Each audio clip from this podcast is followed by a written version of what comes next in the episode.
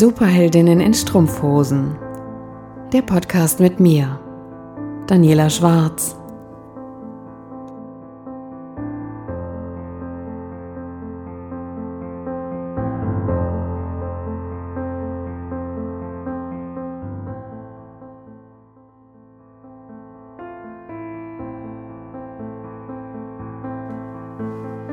Hallo du Superheldin, schön, dass du da bist.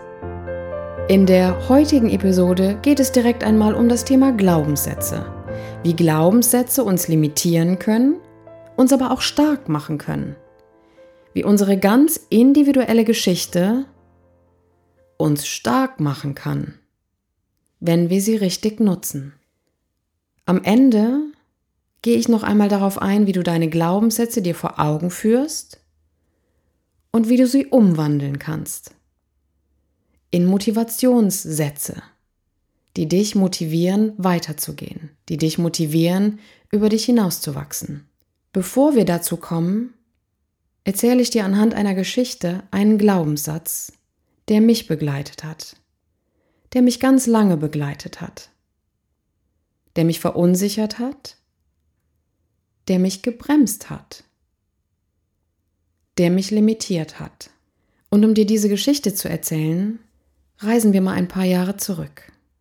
1987. November 1987. Meine Eltern und meine Schwester. Wir sitzen zusammen in unserer Küche an unserem Esstisch. Vor uns steht eine Kanne Tee auf einem kleinen Stöfchen. Meine Mutter liebt es, schwarzen Tee mit Zitrone zu trinken. Jeder von uns hatte eine Scheibe Brot vor sich und wir waren uns gerade am Überlegen, was wir als nächstes auf unser Brot legen würden. Plötzlich klopfte es an die Tür. Wir wohnten im ersten Stock. Es klopfte an unserer Haustür. Dieses Klopfen wurde immer intensiver immer lauter. Das Klopfen verwandelte sich in ein Hämmern. Es wurde an der Tür gezerrt. Es wurde gegen die Tür getreten. Zwei Stimmen ertönten. Wir erstarrten in der Küche. Es war die Stimme meines Opas, der Vater meiner Mutter und ihr Bruder. Diese Stimmen wurden immer lauter und immer deutlicher. Sie ruften meine Mutter. Wir sollten meine Mutter runterschicken. Mach die Tür auf. Komm runter. Wir bringen dich um. Das waren die Worte, die wir hörten. Das waren die Worte von sich gaben. Wir sprangen von unseren Stühlen auf, stellten uns in die letzte Ecke in der Küche. Wir hatten Angst. Mein Vater ergriff sofort sämtliche Stühle, die in der Küche standen, und begann sie auf die Treppe zu legen, damit sie uns schützten, falls es meinem Opa und meinem Onkel gelingen würde, die Tür aufzubrechen. Dann griff mein Vater zum Telefon. Er rief die Polizei. Er legte wieder auf und rief sofort seinen eigenen Vater an. Sein Vater, der nur wenige Minuten von uns entfernt wohnte und bat um Hilfe. Die Tritte, die Rufe, sie wurden immer lauter. Ich hatte das Gefühl, dass es nicht mehr lange dauern würde und sie würden es schaffen, die Tür aufzubrechen. Ich hatte Angst. Ich klammerte mich an meine Mutter und an meine Schwester. Meine Schwester ebenfalls völlig verängstigt. Meine Mutter völlig außer sich. Sie hatte Angst. Sie war verzweifelt Sie wusste nicht weiter. Kurze Zeit später traf mein Opa ein. Er brachte meinen Onkel mit. Mein Vater schaute meine Schwester und mich an, er nahm uns an die Hand und ging mit uns auf den Balkon. Wir wohnten im ersten Stock. Mein Vater hatte am Balkon eine kleine Erhöhung gebaut, einen kleinen Unterstellplatz für die Mülltonnen. Mein Opa und mein Onkel kletterten darauf. Mein Vater nahm erst meine Schwester, hob sie über die Brüstung und ließ sie los. Mein Opa und mein Onkel fingen meine Schwester auf. Dann nahm mein Vater mich an die Hände, hob mich hoch über die Brüstung, schaute mir noch einmal in die Augen und ließ auch mich los. Auch ich wurde von meinem Opa und von meinem Onkel sicher aufgefangen. Wir kletterten von diesem Unterstellplatz von den Mülltonnen runter. Mein Opa und mein Onkel nahmen meine Schwester und mich an die Hand und gingen mit uns fort. Wir hatten Angst. Die Polizei kam, als wir gerade das Grundstück verließen. Wir gingen mit meinem Opa und mit meinem Onkel nach Hause und ließen unsere Eltern zurück. Wir hatten Angst. Wir wussten nicht, was passiert.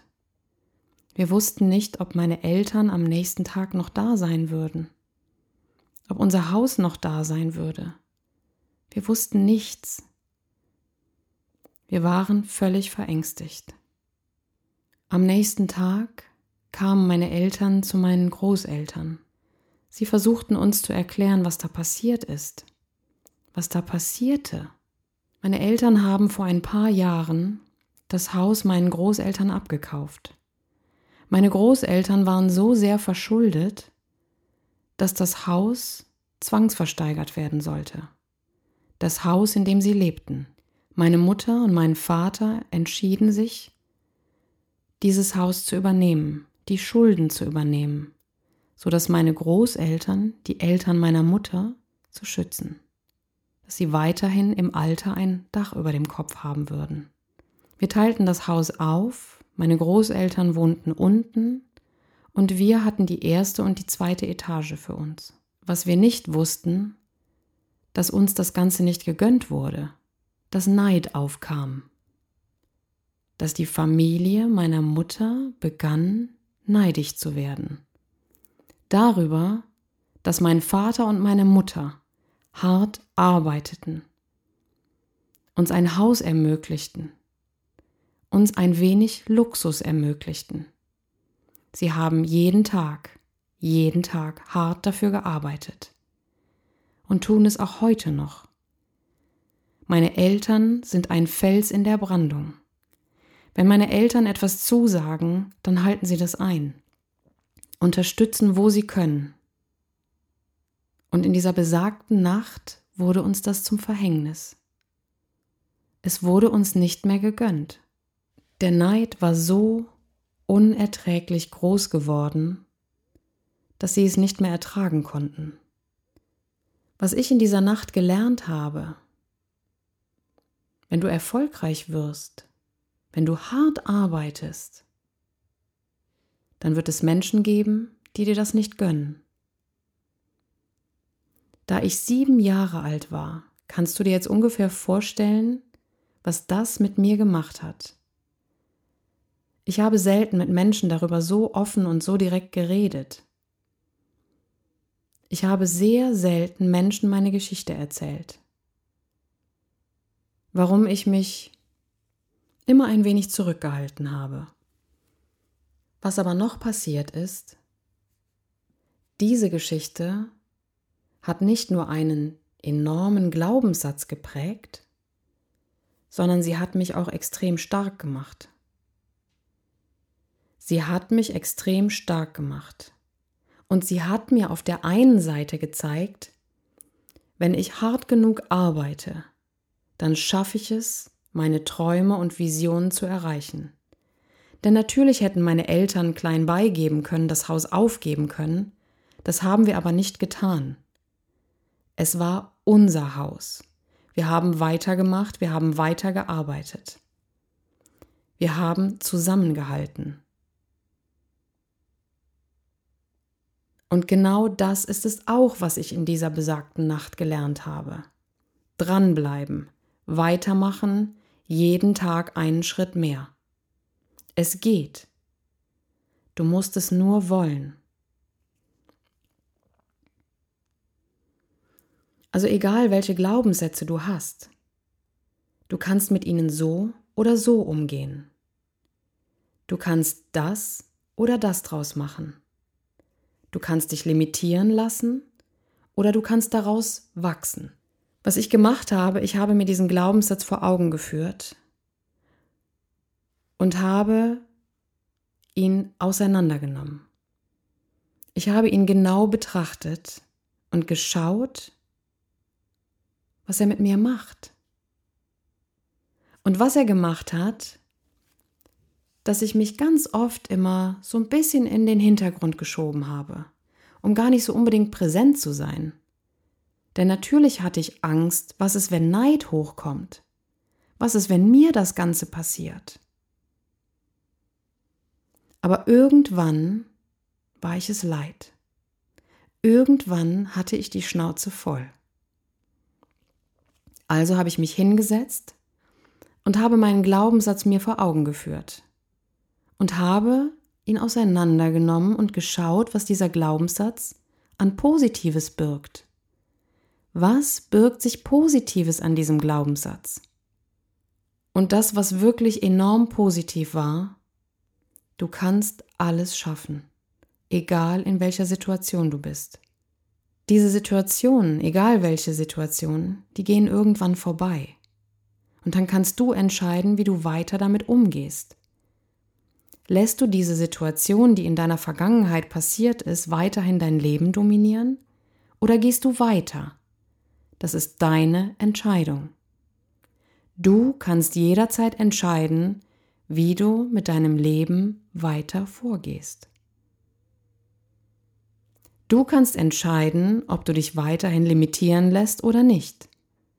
Du kannst entscheiden, wer du bist. Diese Geschichte hat mich stark gemacht. Diese Geschichte hat mich zu dem Menschen gemacht, der ich heute bin. Und was mich das Ganze gelehrt hat, ist, du kannst alles schaffen. Alles. Jede von uns hat ihre ganz eigene persönliche Geschichte. Jede von uns hat ihr ganz eigenes Rucksäckchen mit Glaubenssätzen zu tragen. Aber nur du kannst entscheiden, ob du die weiterhin tragen möchtest oder ob sie dich tragen dürfen. In diesem Sinne wünsche ich dir von ganzem Herzen ganz viel Kraft, ganz viel Energie und freue mich, wenn wir uns ganz bald wiederhören. Mach's gut, bis bald, deine Daniela.